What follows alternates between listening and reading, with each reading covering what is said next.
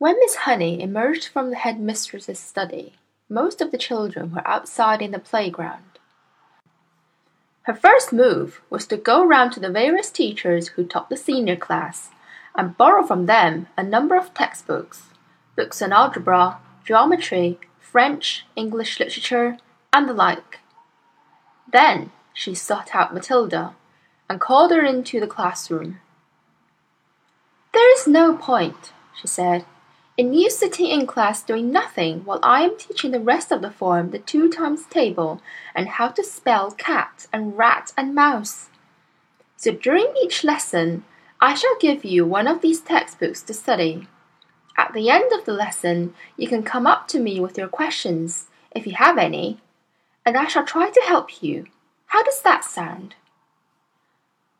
Thank you, Miss Honey, Matilda said. That sounds fine. I am sure, Miss Honey said, that we'll be able to get you moved into a much higher form later on, but for the moment the headmistress wishes you to stay where you are.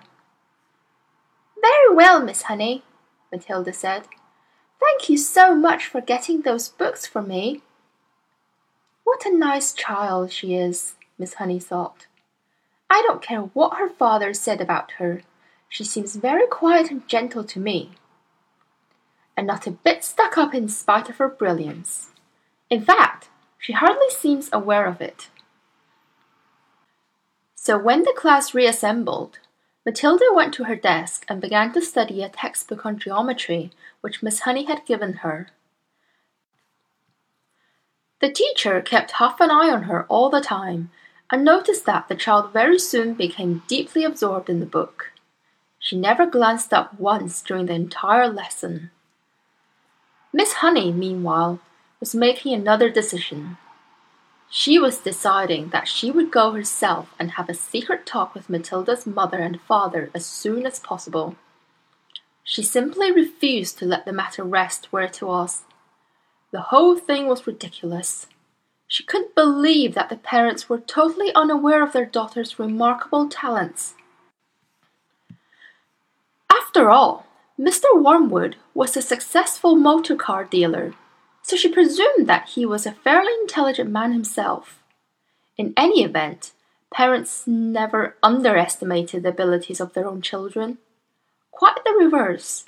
Sometimes it was well nigh impossible for a teacher to convince the proud father or mother that their beloved offspring was a complete nitwit. Miss Honey felt confident that she would have no difficulty in convincing Mr. and Mrs. Wormwood that Matilda was something very special indeed. The trouble was going to be to stop them from getting over enthusiastic. And now Miss Honey's hopes began to expand even further. She started wondering whether permission might not be sought from the parents for her to give private tuition to Matilda after school. The prospect of coaching a child as bright as this appealed enormously to her professional instinct as a teacher. And suddenly she decided that she would go and call on Mr. and Mrs. Wormwood that very evening. She would go fairly late, between nine and ten o'clock, when Matilda was sure to be in bed. And that is precisely what she did. Having got a dress from the school records, Miss Honey set out to walk from her own home to the Wormwoods' house shortly after nine. She found the house in a pleasant street where each smallish building was separated from its neighbours by a bit of garden. It was a modern brick house that could not have been cheap to buy, and the name on the gate said, Cosy Nook. Nosy Cook might have been better, Miss Honey thought. She was given to playing with words in that way, she walked up the path and rang the bell, and while she stood waiting she could hear the television blaring inside. The door was opened by a small ratty-looking man with a thin ratty moustache who was wearing a sports coat that had an orange and white stripe in the material. Yes, he said, peering out at Miss Honey. If you're selling raffle tickets, I don't want any. I'm not, Miss Honey said. And please forgive me for butting in on you like this. I am Matilda's teacher at the school, and it is important I have a word with you and your wife. Got into trouble already, has she? Mr. Wormwood said, blocking the doorway. Well, she's your responsibility from now on. You'll have to deal with her. She's in no trouble at all, Miss Honey said. I have come with good news about her.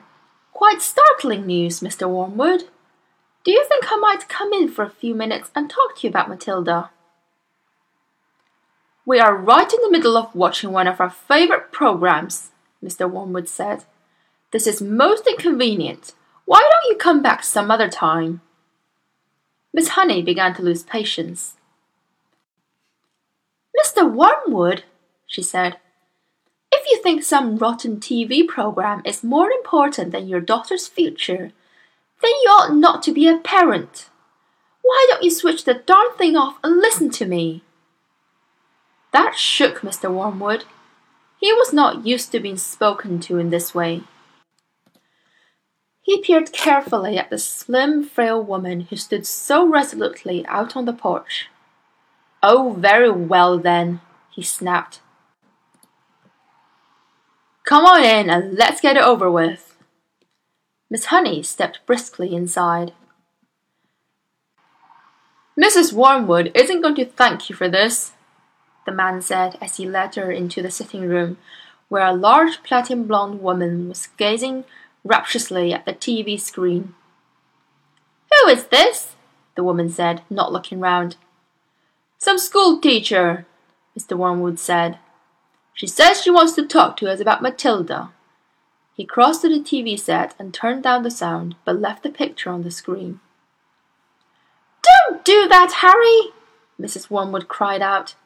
William is just about to propose to Angelica. You can still watch it while we're talking, Mr. Wormwood said. This is Matilda's teacher. She says she's got some sort of news to give us. My name is Jennifer Honey, Miss Honey said. How do you do, Mrs. Wormwood? Mrs. Wormwood glared at her and said, What's the trouble then? Nobody invited Miss Honey to sit down, so she chose a chair and sat down anyway. This, she said, was your daughter's first day at school. We know that, Mrs. Wormwood said, ratty about missing her program. Is that all you came to tell me? Miss Honey stared hard into the other woman's wet grey eyes, and she allowed the silence to hang in the air until Mrs. Wormwood became uncomfortable. Do you wish me to explain why I came? she said. Get on with it then, Mrs. Wormwood said. I'm sure you know, Miss Honey said, that children in the bottom class at school are not expected to be able to read or spell or juggle with numbers when they first arrive. Five year olds cannot do that. But Matilda can do it all. And if I am to believe her, I wouldn't, Mrs. Wormwood said. She was still ratty at losing the sound on the TV. Was she lying then? Miss Honey said.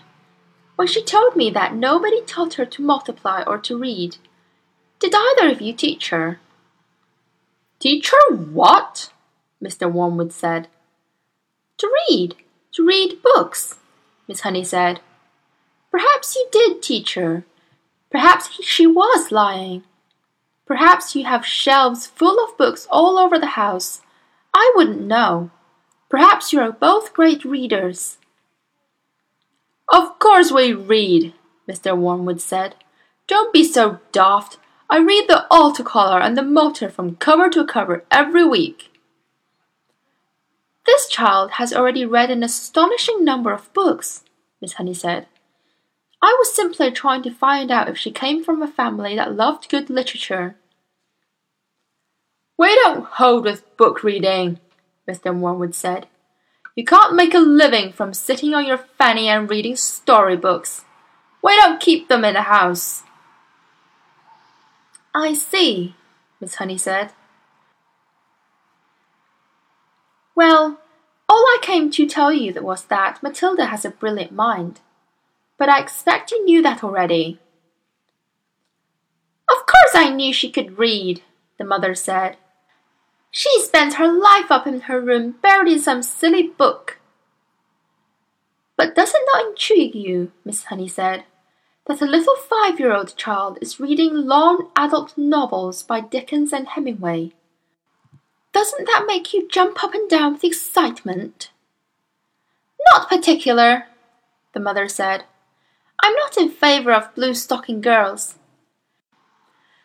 A girl should think about making herself look attractive, so she can get a good husband later on. Looks is more important than books, Miss Hunky. The name is Honey, Miss Honey said. Look at me, Mrs. Wormwood said. Then look at you. You chose books. I chose looks. Miss Honey looked at the plain, plump person with smug sweat pudding face who was sitting across the room.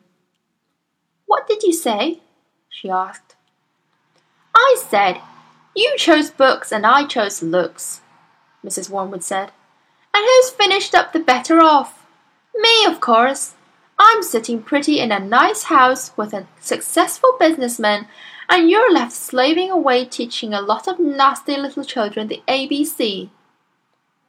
Quite right, Sugar Plum, Mr. Wormwood said, casting a look of such simpering sloppiness at his wife it would have made a cat sick. Miss Honey decided that if she was going to get anywhere with these people, she must not lose her temper. I haven't told you all of it yet, she said. Matilda, as far as I can gather at this early stage, is also a kind of mathematical genius. She can multiply complicated figures in her head like lightning. What's the point of that when you can buy a calculator? Mr. Wormwood said. A girl doesn't get a man by being brainy, Mrs. Wormwood said. Look at that film star, for instance, she added, pointing at the silent TV screen where a bosomy female was being embraced by a craggy actor in the moonlight. You don't think she got him to do that by multiplying figures at him, do you? Not likely. And now he's going to marry her. You see if he doesn't. And she's going to live in a mansion with a butler and lots of maids. Miss Honey could hardly believe what she was hearing. She had heard that parents like this existed all over the place, and that their children turned out to be delinquents and dropouts but it was still a shock to meet a pair of them in the flesh. Matilda's trouble, she said, trying once again, is that she is so far ahead of everyone else around her that it might be worth thinking about some extra kind of private tuition. I seriously believe that she could be brought up to university standard in two or three years with the proper coaching. University? Mr. Wormwood shouted, bouncing up in his chair. Who wants to go to university, for heaven's sake? All they learn there is bad habits. That is not true, Miss Honey said. If you had a heart attack this minute and had to call a doctor, that doctor would be a university graduate. If you got sued for selling someone a rotten second-hand car, you'd have to get a lawyer, and he'd be a university graduate too. Do not despise clever people, Mr. Wormwood. But I can see we're not going to agree. I'm sorry I burst in on you like this. Miss Honey rose from her chair and walked out of the room. Mr. Wormwood followed her to the front door and said, Good of you to come, Miss Hawkes. Or is it Miss Harris? It's neither, Miss Honey said, but let it go. And away she went.